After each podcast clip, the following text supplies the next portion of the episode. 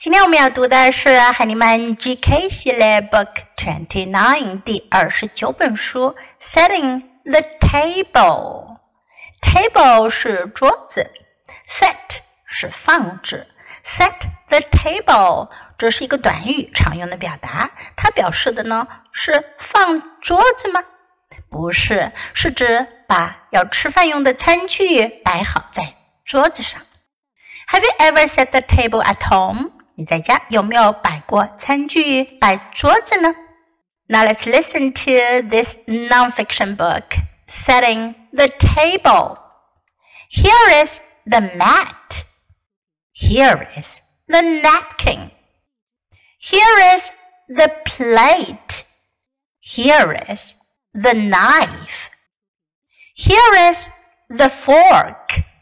Here is the spoon. Here is the glass. Here is the table. 在这本书中用到的句型还是我们熟悉的 here is，这是 here is。注意哦，here is 这两个词呢，我们通常会把它连在一起说 here is，here is，here is。来，say it with me，here is。 我们来看看这本书中接触到的这些词呢，很多是我们之前没有接触过的，不太熟悉。我们一起来练习一下。Mat 在这里指的是餐垫。Mat，mat，napkin，餐巾，餐巾纸。Napkin，napkin，plate，盘子。Plate，knife，刀。Knife。外国人吃饭是要用刀和叉的，knife。fork 叉子，fork。spoon 勺子，spoon。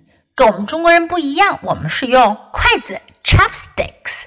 chopsticks，他们是用刀、叉和勺，knife、fork and spoon。所以呢，放餐具的时候一定会放上这三样。